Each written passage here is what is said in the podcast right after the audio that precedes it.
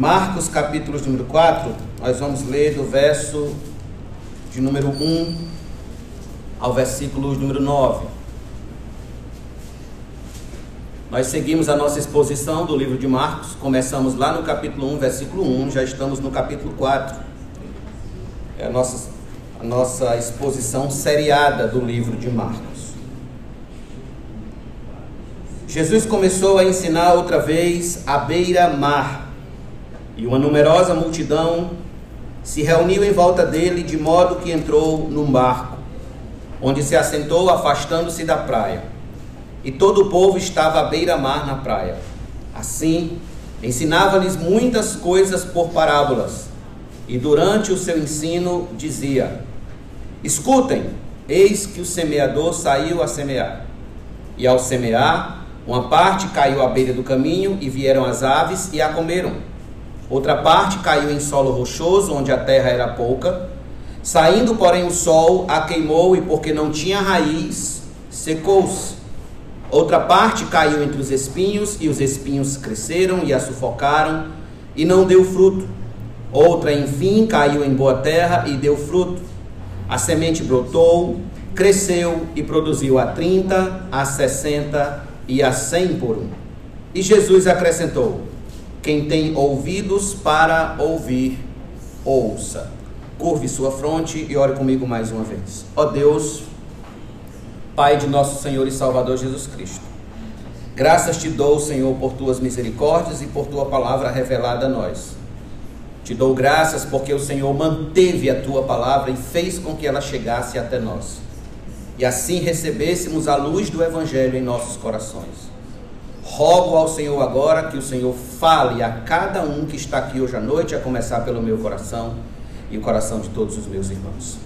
Sem a tua voz, ó Deus, nós perecemos. Precisamos ser corrigidos, alertados, advertidos, ó Deus, encorajados e consolados pela tua palavra. E é o que eu te peço que o teu Espírito Santo faça agora conosco.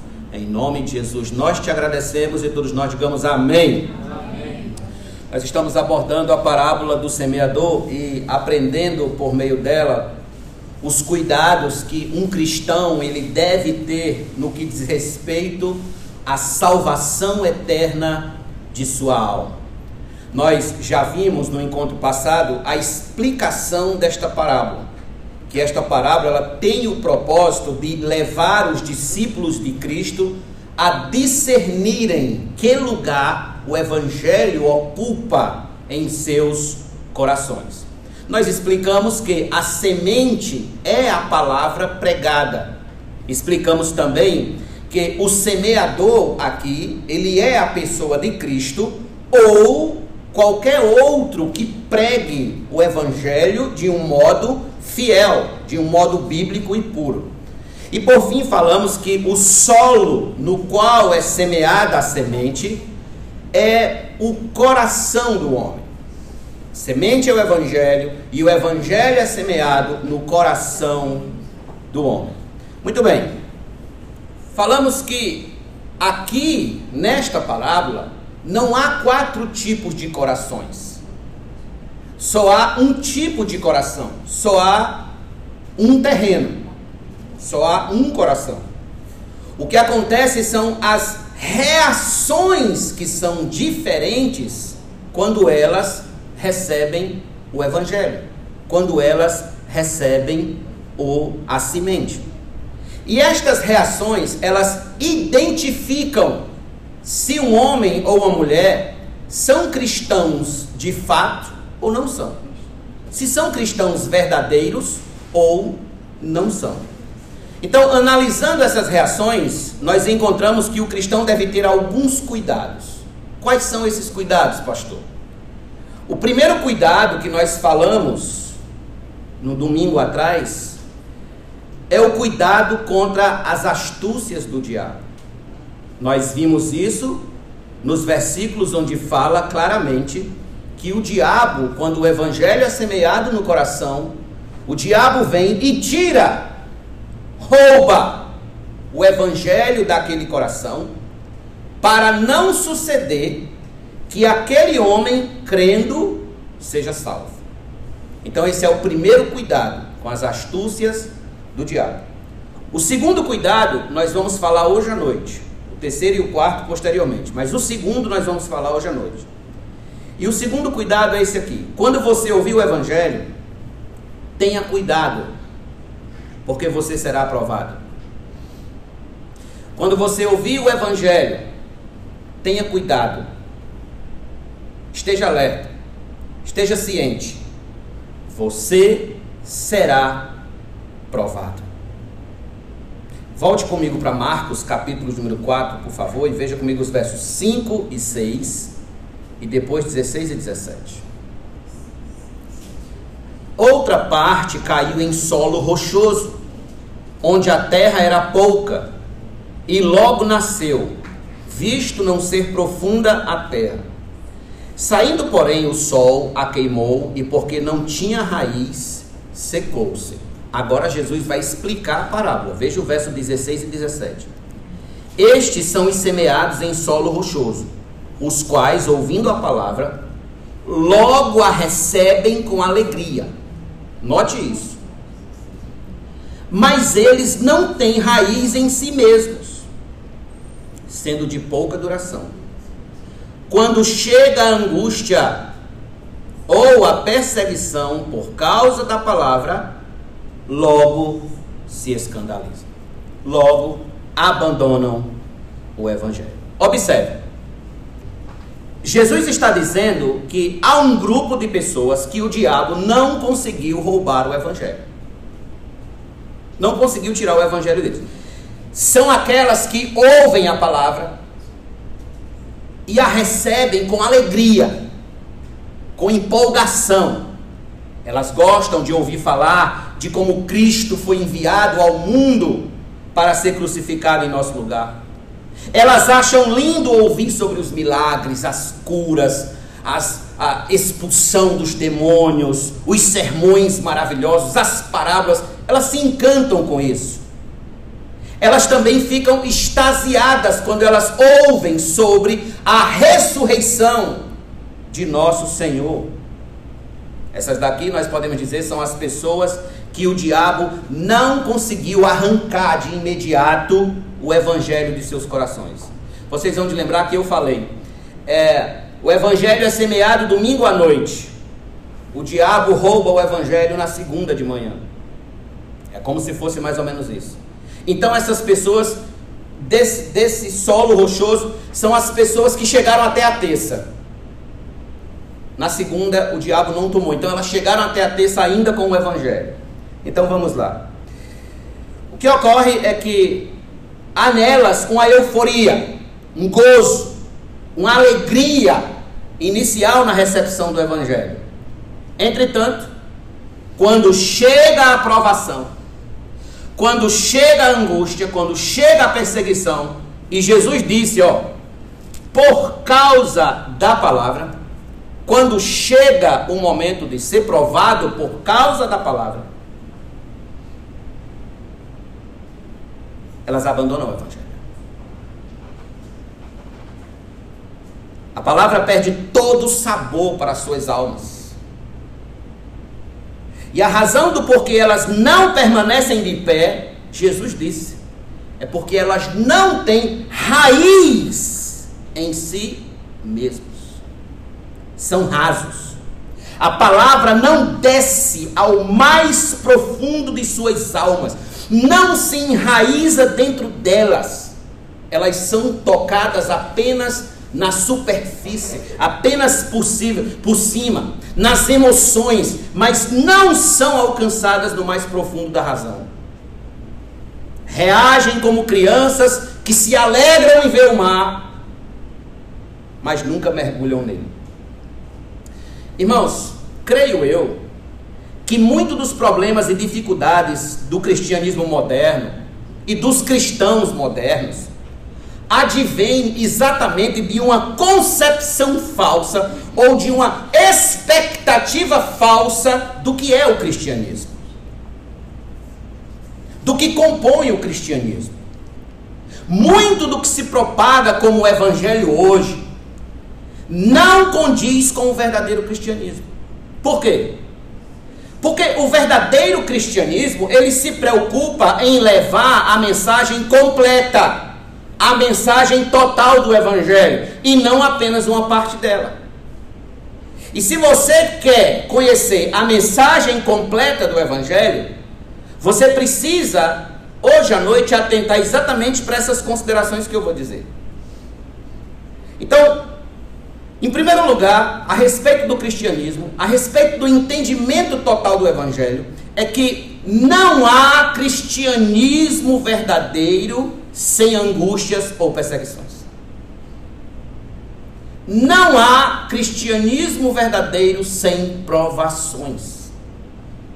Veja o que Jesus disse aqui no verso de número 17. Mas eles não têm raiz em si mesmos, sendo de pouca duração. Agora veja: quando chega a angústia ou a perseguição, quando chega, nosso Senhor está deixando bem claro que pelo fato de você ouvir o Evangelho, crer nele, haverá uma hora, haverá um tempo em que dificuldades e problemas virão. Cristo nunca prometeu aos seus discípulos uma vida cristã cheia de prazeres fúteis, alegrias transitórias, bênçãos materiais de todas as cores, problemas solucionados em todos os instantes, dificuldades resolvidas, etc. Não. Pelo contrário, a sua palavra está deixando muito clara que para que o homem faça parte do reino de Deus, é necessário ele estar consciente de angústias e perseguições que ele sofrerá por causa da palavra. Aliás, o próprio Jesus disse para aqueles que querem segui-lo, Lucas 9, 23: Se alguém quer vir após mim, negue-se a si mesmo, tome a sua cruz e siga-me. O que é cruz aqui? Cruz é se identificar com Jesus na sua morte. Tomar a cruz aqui significa exatamente isso, como que tomar a morte para si. Em outra passagem, irmãos, Jesus é mais claro ainda em dizer que se nós queremos segui-lo de verdade, nós precisamos calcular o preço a ser pago. Precisamos calcular o preço a ser pago. Abra sua Bíblia comigo em Lucas, capítulo 14, por favor. Lucas 14. Hoje nós vamos abrir bastante as escrituras, se faz necessário para que os irmãos se aprofundem nessa nesta ciência. Lucas 14, verso de número 25 em diante.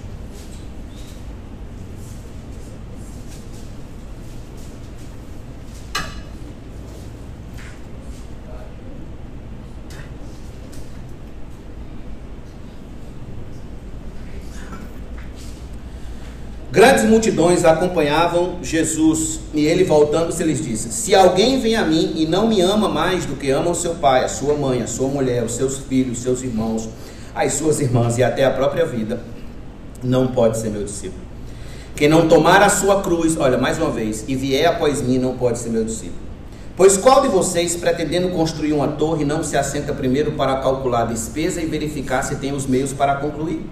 Para não acontecer que, tendo lançado os alicerces e não podendo terminar a construção, todos os que a virem zombem dele, dizendo: Este homem começou a construir e não pôde acabar.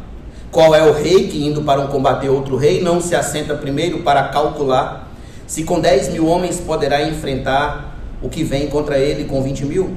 Caso contrário, estando o outro ainda longe, envia-lhe uma embaixada, pois qualquer um de vocês desculpa, uma embaixada pedindo condições de paz. Assim, pois, olha aí, o cálculo está aqui, ó.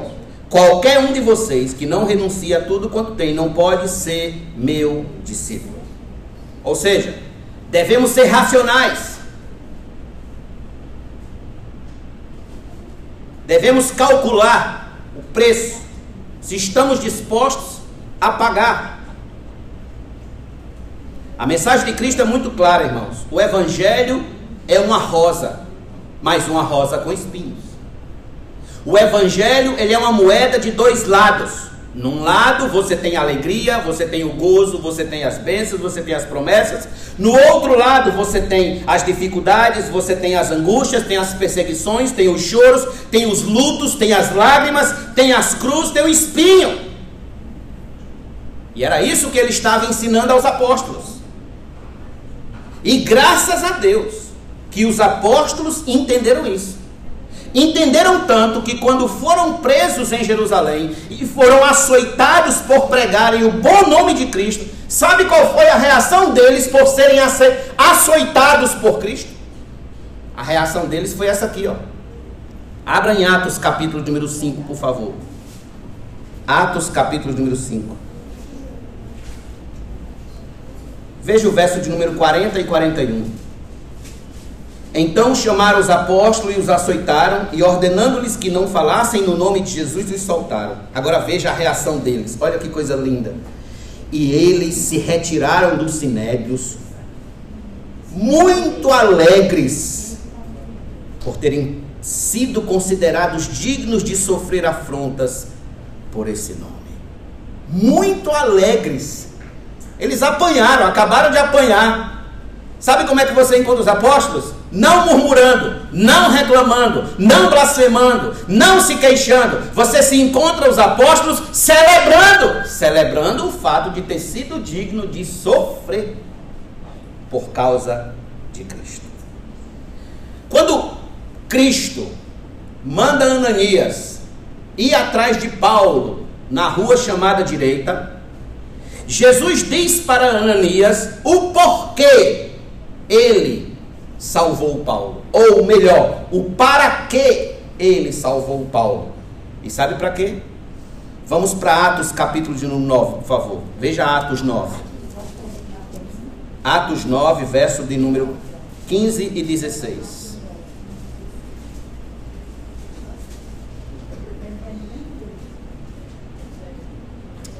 Mas o Senhor disse a Ananias: Vá, porque este é para mim um instrumento escolhido para levar o meu nome diante dos gentios e reis, bem como diante dos filhos de Israel. Agora veja, verso 16: Pois eu vou mostrar a ele quanto deve sofrer pelo meu nome. O próprio apóstolo Paulo entendeu isso claramente. O próprio apóstolo Paulo vai dizer em 2 Timóteo capítulo 3, versículo 12: Todos, pois, quanto quiserem servir a Cristo, padecerão perseguições, serão perseguidos. Em Filipenses 1, 29, ele fala sobre o fato de nós completarmos os sofrimentos de Cristo em nossa carne. Observe, irmãos, Paulo aqui está transmitindo a genuína mensagem de nosso Senhor, ou seja, de que não há cristianismo sem cruz, sem dor, sem sofrimento, sem perseguição ou sem provações. Agora interessante é que essa mensagem ela não se circunscreve apenas à Bíblia. Você encontra essa mensagem de que não há cristianismo sem provações dentro da história da igreja, depois que os apóstolos morreram. Existiu um dos pais da igreja chamado Policarpo. Policarpo foi discípulo de João, do apóstolo João. E quando ele foi duramente perseguido e foi preso por um procônsul romano, o procônsul romano disse assim para ele: Jura e te darei a liberdade. Blasfema contra Cristo e eu te solto. Sabe o que que Policarpo disse? Aos 86 anos de idade, Policarpo disse: Durante 86 anos tenho servido a Cristo e ele nunca me fez mal algum. Como blasfemaria eu contra o meu rei que tem me salvado? Sabe o que aconteceu com ele? Morreu queimado na fogueira. Já que hoje é o dia das mães, deixa eu contar para vocês essa história. Da história da igreja, fato. Existia uma mulher romana muito rica, uma dama romana muito rica chamada de Felicitate. Felicitate. Ela era uma mulher cristã altamente piedosa. Ela teve sete filhos e os sete filhos eram crentes em Cristo. E ela assistiu à morte de seus sete filhos por causa de Cristo. Olha o que está registrado. Enero, o mais velho, foi flagelado e prensado com pesos até morrer. Félix e Filipe tiveram as cabeças estouradas. Silvano, o quarto filho, foi jogado de um precipício e morreu.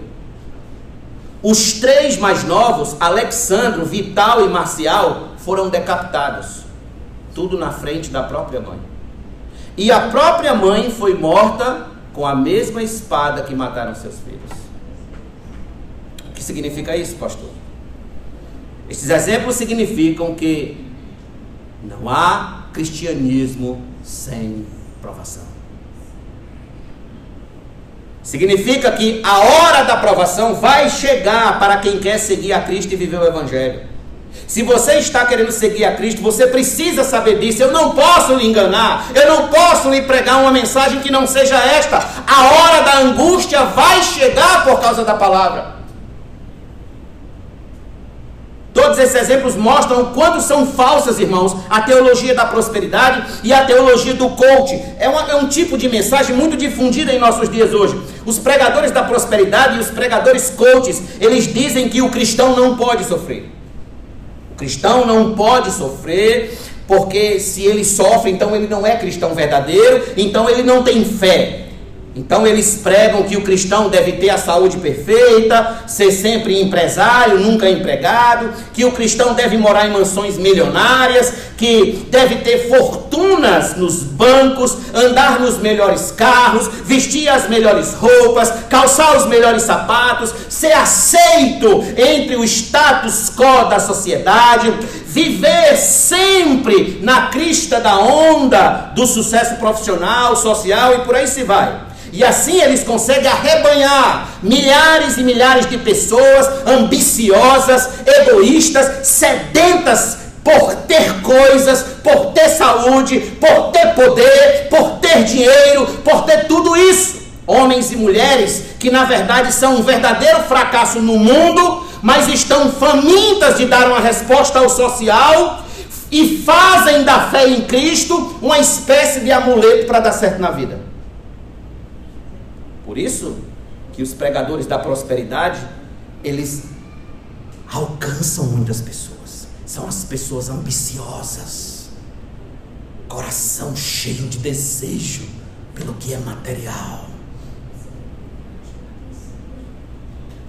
Paulo fala que o fim de tais pessoas é a perdição, porque o Deus deles é o ventre, cuja glória assenta no que é vergonhoso os quais só cuidam das coisas terrenas. Filipenses 3,19. Ouça, irmãos, precisamos nos conscientizar de que servir a Cristo envolve provações. E muitas delas nunca antes vividas em nossa existência. Nunca antes. E aqui permita-me trazer uma palavra importante sobre esse assunto. E que não pode passar em branco. É que as provações, elas não são as mesmas para todo mundo só porque você é cristão. Não. Existem espécies de problemas que surgem como provações da nossa fé. Nós devemos atentar para o fato de que qualquer incidente por meio da dor que tente abalar a nossa fé no Senhor é uma provação da nossa fé. Observe. As provações não são iguais para todos que estão aqui e nem serão. Elas são diferentes e de diferentes tipos.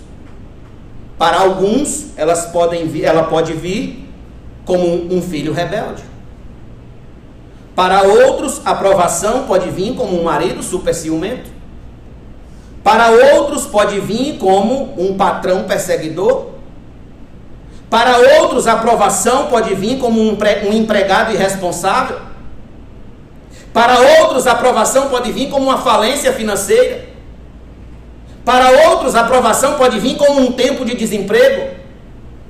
Para outros, a aprovação pode vir como uma enfermidade, como a morte de um parente querido, como um negócio que deu errado, como um amigo desleal, enfim, são vários os tipos de provações. O nosso desafio é discernir tais dificuldades como eventos que surgem para balançar o barco da nossa fé, para abalar nossa fé no Evangelho de Cristo. Entender que são provações que precisam ser vencidas. Então, nós precisamos ter o cuidado. Por quê, pastor? Porque elas surgem para quê? Para se cumprir isso aqui. Se você não tem raiz, se o evangelho não se enraizou em você, você cai. Você nega a fé, você abandona o evangelho. Portanto, em primeiro lugar, lembre-se disso: não há cristianismo sem angústias, não há cristianismo sem perseguições, não há cristianismo sem provações, não há cristianismo sem dor, não há cristianismo fácil. Como dizia John Blanchard, se é fácil, não é cristianismo, se é cristianismo, não é fácil. Mas isso nos leva à nossa segunda consideração sobre a aprovação na vida cristã. Em segundo lugar, observe o papel da aprovação na vida cristã. Qual é o papel? Por que, que o crente é provado? Por que, que o cristão é provado? Por quê? Abra sua Bíblia na primeira carta de Pedro, por favor, capítulo número 1. Primeira carta de Pedro, capítulo número 1.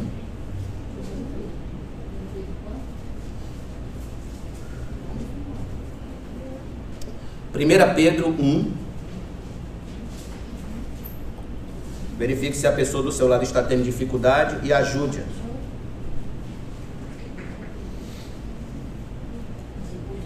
Versos 6 e 7. Lembre que Pedro estava escrevendo para uma igreja debaixo de perseguição, uma igreja que estava sofrendo perseguição, passando por provações. Então ele diz assim, ó: Nisto vocês exultam, embora no presente, por breve tempo, se necessário, sejam contristados, entristecidos por várias provações, para que, uma vez confirmado o valor da fé que vocês têm, muito mais preciosa do que o ouro perecível, mesmo apurado pelo fogo, resulte em louvor, glória e honra na revelação de Jesus Cristo. Observe.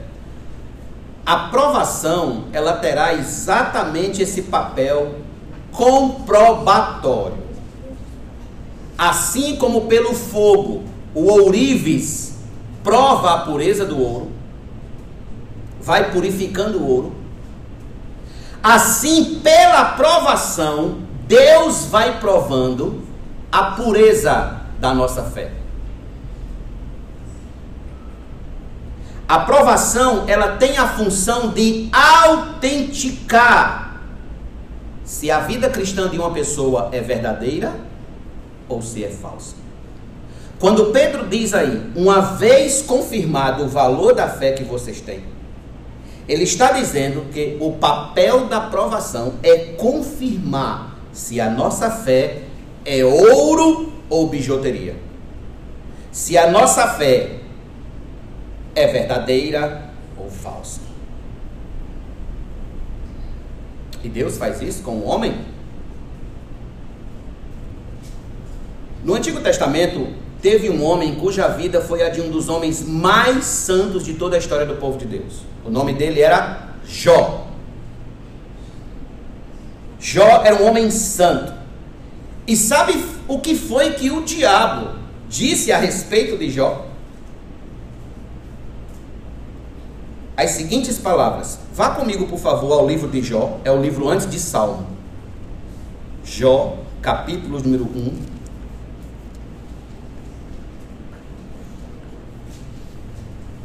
Nós vamos ler dois textos a respeito de Jó que eles se complementam e são importantes para a nossa compreensão geral. Jó, capítulo 1, verso 6 em diante. Num dia em que os filhos de Deus vieram apresentar-se diante do Senhor, os filhos de Deus aqui são os anjos, veio também Satanás entre eles. Então o Senhor perguntou a Satanás: De onde você vem? Satanás respondeu ao Senhor: De rodear a terra e passear por ela. E o Senhor disse a Satanás: Você reparou no meu servo Jó? Não há ninguém como ele na terra, Ele é um homem íntegro e reto, que teme a Deus e se desvia do mal. Então Satanás respondeu ao Senhor: Será que é sem motivo que Jó teme a Deus? Olha aí. Não é verdade que tu mesmo puseste uma cerca ao redor deles, da sua casa e de tudo que ele tem, abençoaste a obra de suas mãos e os seus bens se multiplicam na terra, mas estende a tua mão e toca em tudo que ele tem para ver se ele não blasfema contra ti na tua face. Prova da fé. Então o Senhor disse a Satanás: Você pode fazer o que quiser com tudo que ele tem, só não estenda a mão contra ele. Então Satanás saiu da presença do Senhor. Na primeira etapa, perceba isso, permaneça com a Bíblia aberta aí. Na primeira etapa, a fé de Jó foi provada na perda de seus bens materiais e de sua família. Mas existia uma segunda etapa, que ele não blasfemou, não. Satanás insistiu. E na segunda etapa foi isso aqui, ó. Capítulo 2, verso de 1 a 7. Num dia em que os filhos de Deus, os anjos, de novo vieram apresentar-se diante do Senhor, veio também Satanás entre eles apresentar-se diante do Senhor. Então o Senhor perguntou a Satanás: De onde você vem? Satanás respondeu: De rodear a terra e passear por ela. E o Senhor disse a Satanás: Você reparou no meu servo Jó? Não há ninguém como ele na terra. Ele é um homem íntegro e reto que teme a Deus e se desvia do mal. Ele ainda conserva a sua integridade, embora você me incitasse contra ele para destruí-lo sem motivo. Então Satanás respondeu ao Senhor: pele por pele. Um homem é capaz de tudo o que tem pela sua vida. Mas estende a tua mão, toca nos ossos na carne dele, para ver se ele não blasfema contra ti na tua face. Então o Senhor disse a Satanás: Você pode fazer com ele o que quiser, mas poupe-lhe a vida. Então Satanás saiu da presença do Senhor e feriu Jó. Agora é diretamente em Jó, com tumores malignos, desde a planta do pé até o alto da cabeça. Na segunda etapa, a fé de Jó será provada na perda de sua saúde. Perdeu seus bens, perdeu seus filhos e agora perdeu sua saúde. Imagine se isso fosse com você.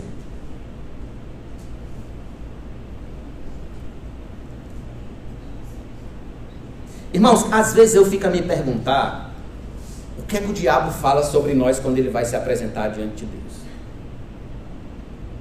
preciso ficar me perguntando.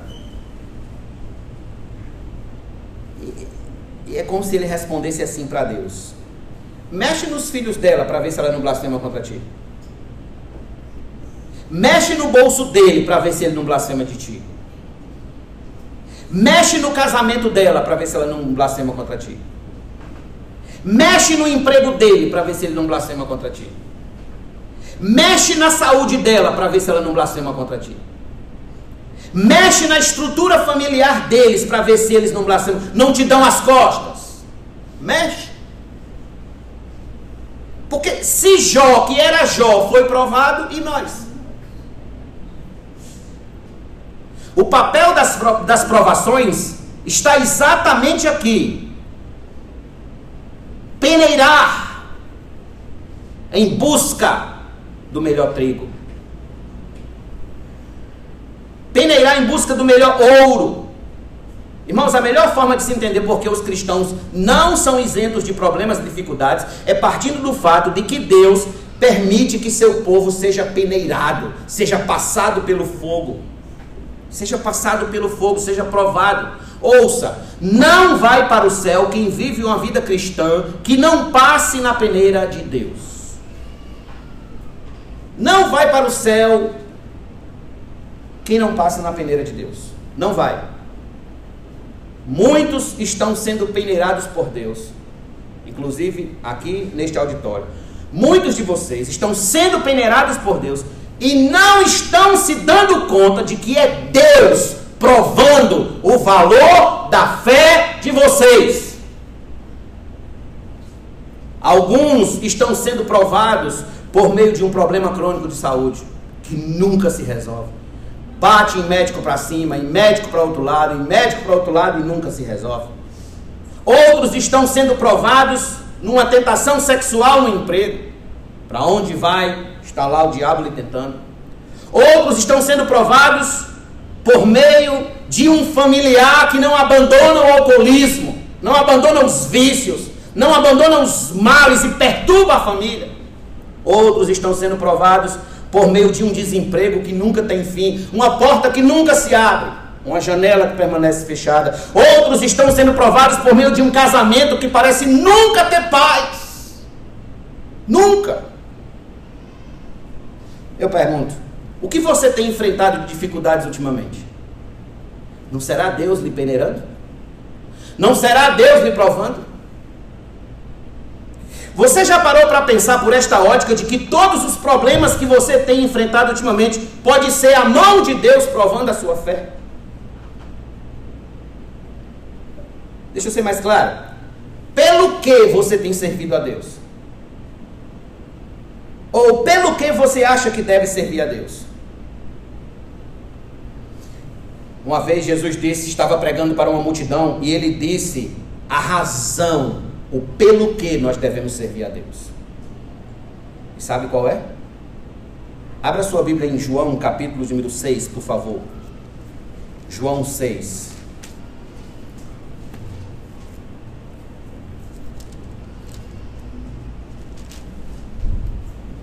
Verso de número 26 e 27. Jesus respondeu: Em verdade lhes digo que vocês estão me procurando não porque viram sinais, mas porque comeram os pães e ficaram satisfeitos. Uma multidão seguia a Jesus só para poder comer pão e comer peixe multiplicado. Era só isso que eles queriam: pão e peixe, pão e peixe, pão e peixe.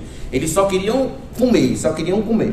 Então veja, Jesus está dizendo: vocês não estão me procurando porque viram sinais, mas porque comeram os pães e ficaram satisfeitos.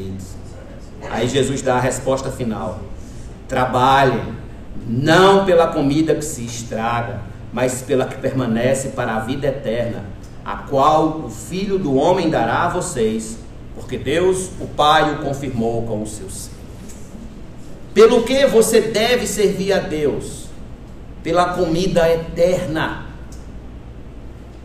pela comida eterna. Trabalhar aqui existe, é exatamente isso: servir a Deus, andar com Cristo, viver para Deus. Irmãos, devemos seguir a Cristo por amor a Cristo, ainda que Ele não nos dê nada. Vocês já entenderam isso? Já entenderam o grau disso? O grau desse amor?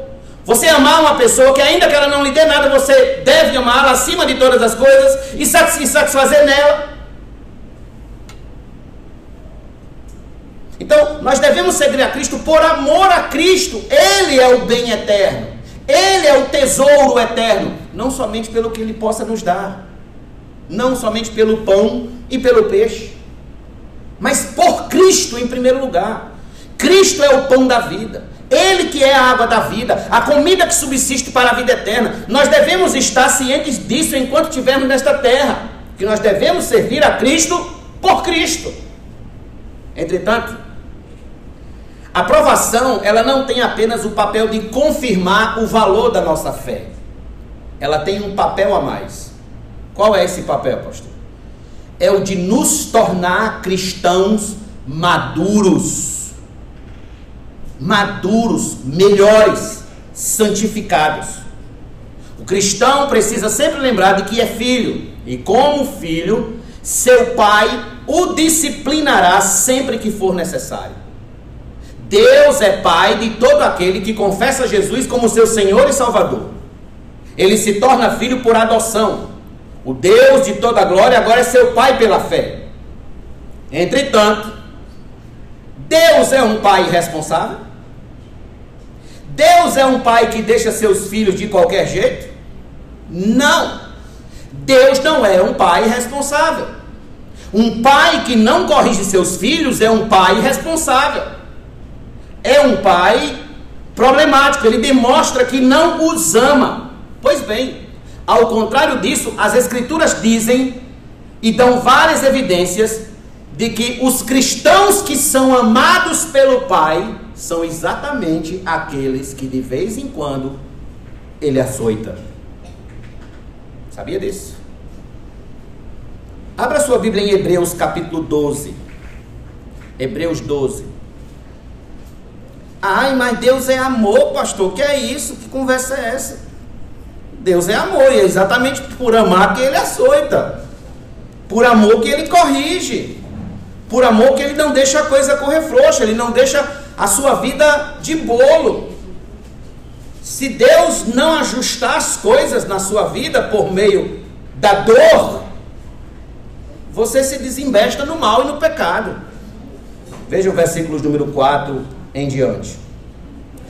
Na luta contra o pecado, vocês não resistiram até o sangue. E vocês se esqueceram da exortação que lhes é dirigida como a filhos. Olha, olha só, como a filhos.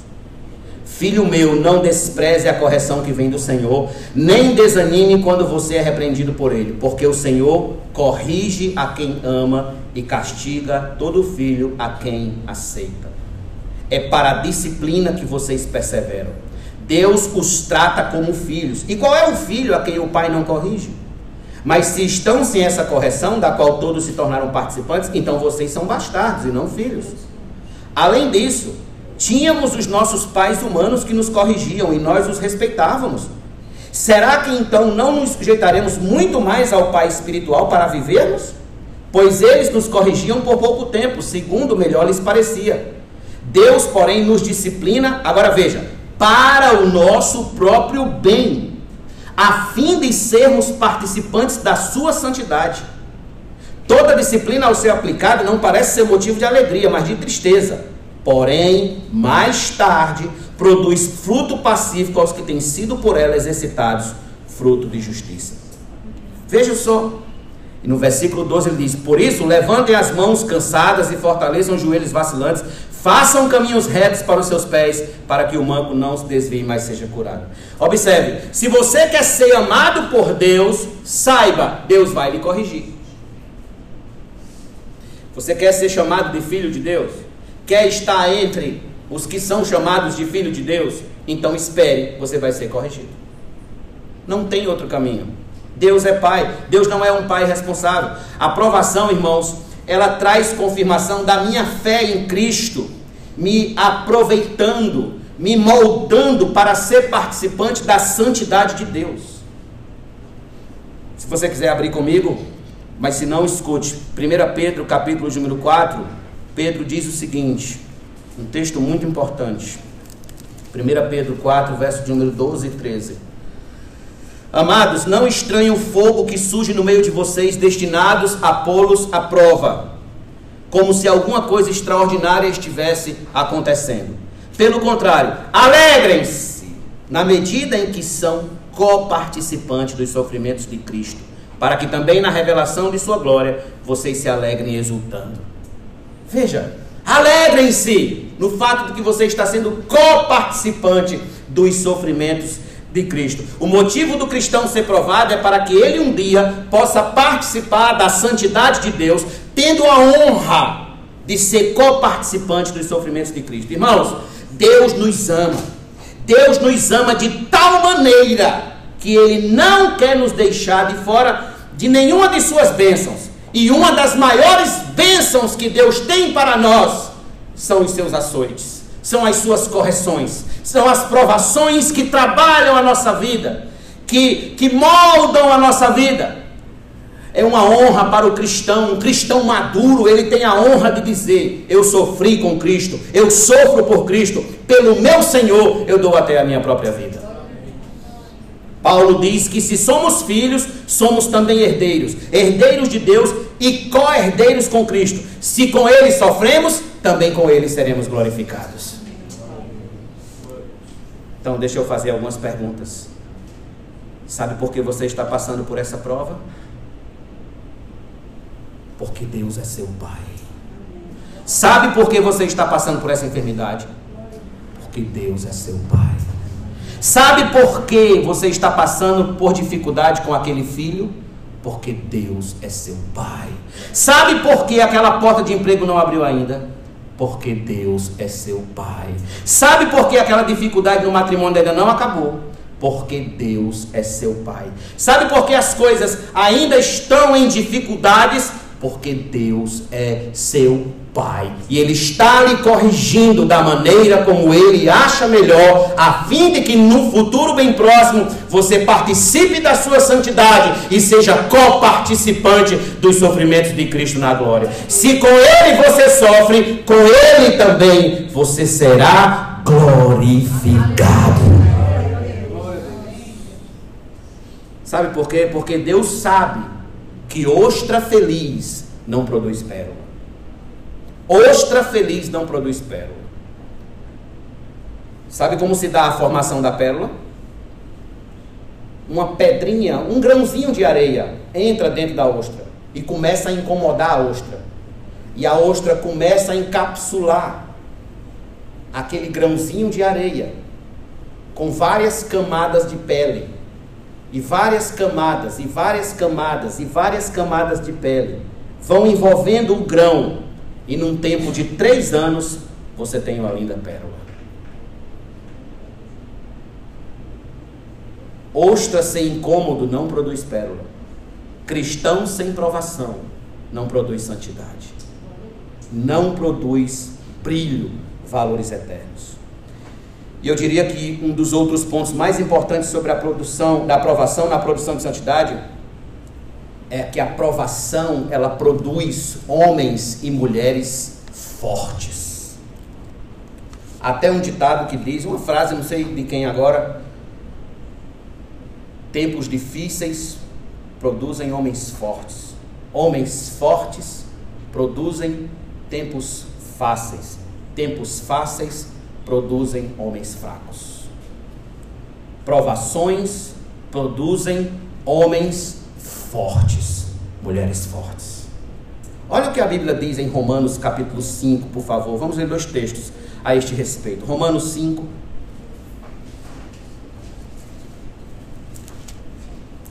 Verso de número 2 e 3. 3 e 4, perdão.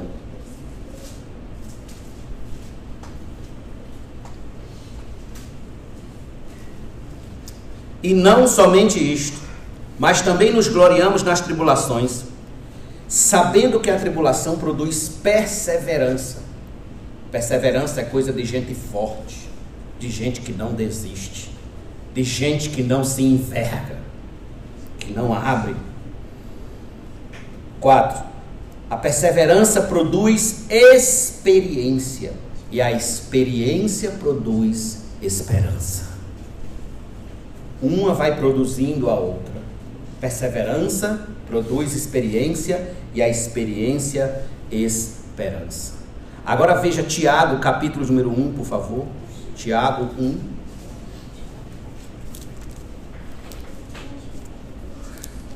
Verso de número 2 e 3.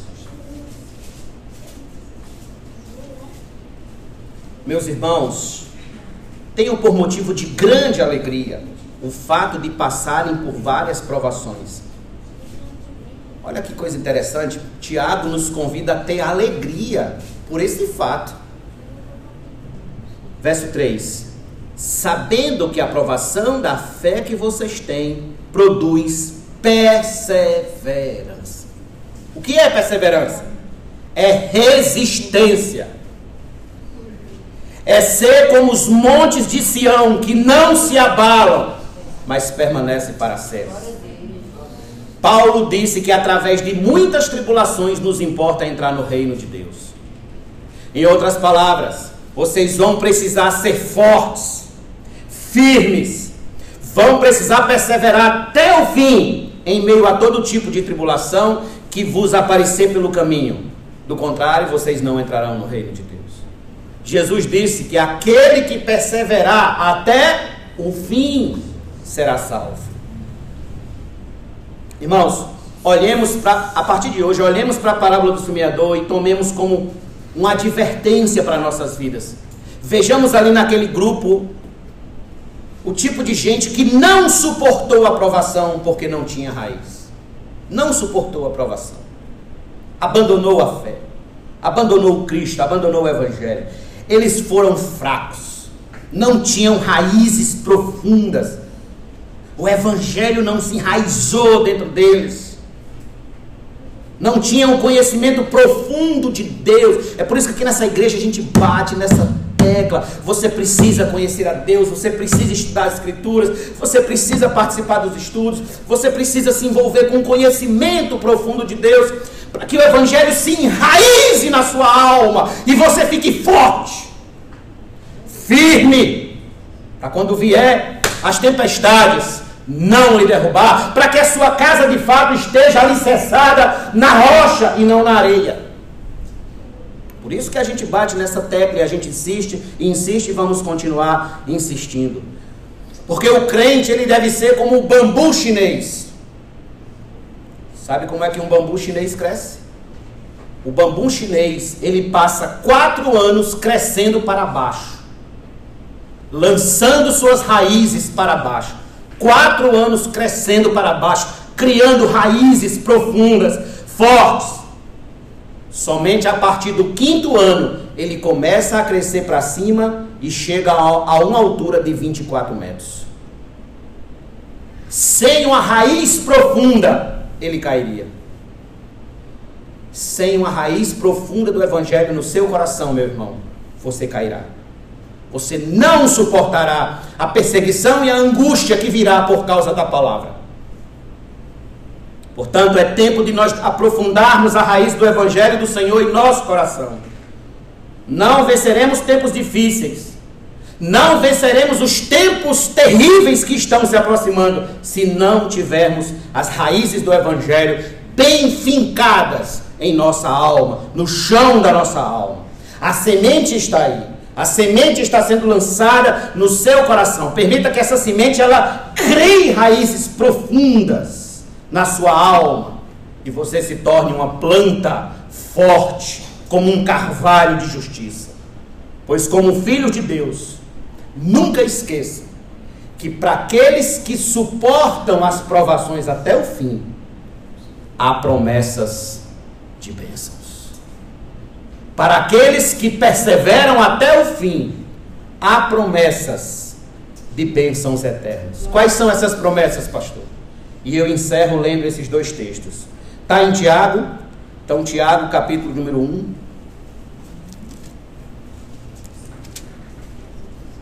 Versículo 12. Que diz: Bem-aventurado é aquele que suporta com perseverança a provação, porque depois de ter sido aprovado, receberá a coroa da vida, a qual o Senhor prometeu os que o amam. Mas há uma outra promessa, veja só o tanto de promessa. Apocalipse capítulo número 21. É muita promessa nas Escrituras, irmãos, e isso é maravilhoso. Apocalipse 21. Não é só o fato de suportar por suportar. Nós suportamos porque temos um alvo. E neste alvo, ele tem uma promessa gloriosa. Versículo de número 4. Veja. Olha a promessa. Você que passou uma vida inteira sofrendo por amor a Cristo. Apocalipse 21, 4. Você passou lutas e mais lutas, perseguições e provações. Então você chegará no céu e acontecerá isso com você. Verso 4: E lhes enxugará dos olhos toda lágrima, e já não existirá mais morte, já não haverá mais luto, nem pranto, nem dor, porque as primeiras coisas passaram. E aquele que estava sentado no trono disse: Eis que faço nova todas as coisas. E acrescentou: Escreva, porque estas são fiéis e verdadeiros. Disse-me ainda: tudo está feito. Eu sou o Alfa e o Ômega, o princípio e o fim. Eu a quem tem sede darei de graça da fonte da água da vida. O vencedor herdará estas coisas. E eu serei o Deus dele, e ele será o meu filho. Glória a Deus. Aqui está a promessa. Promessa para aqueles que perseveram até o fim. Vamos nos colocar de pé.